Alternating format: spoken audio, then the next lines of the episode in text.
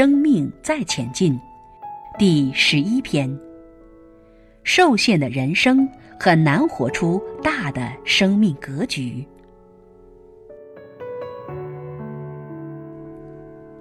过去中国有一个成语叫做“以管窥天”，用一个管子来看天，你会错过管子以外更加精彩的天，因为你看的只是一个圆圈而已，叫做“坐井观天”。中国的庄子曾说过：“井蛙不可以喻于海者，居于虚也。”井底的青蛙。它生活的空间就这么有限，所以你和他说天有多大，海有多阔，他是不了解的，是接不住的，因为他受限于生命，就活在这有限的空间。不是他不聪明，而是他生活就是在这个空间里。你有没有发现，有些早期的乡下的老一辈的人？他住在乡下，一辈子都没有出过那个县城。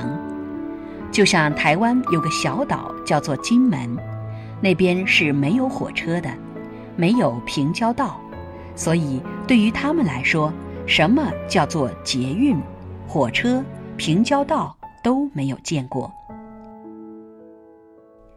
庄子又说：“夏虫不可以喻于冰者，笃于石也。”夏天的虫子到秋天的时候就死掉了，所以它很难听得懂你在描绘冬天的景色。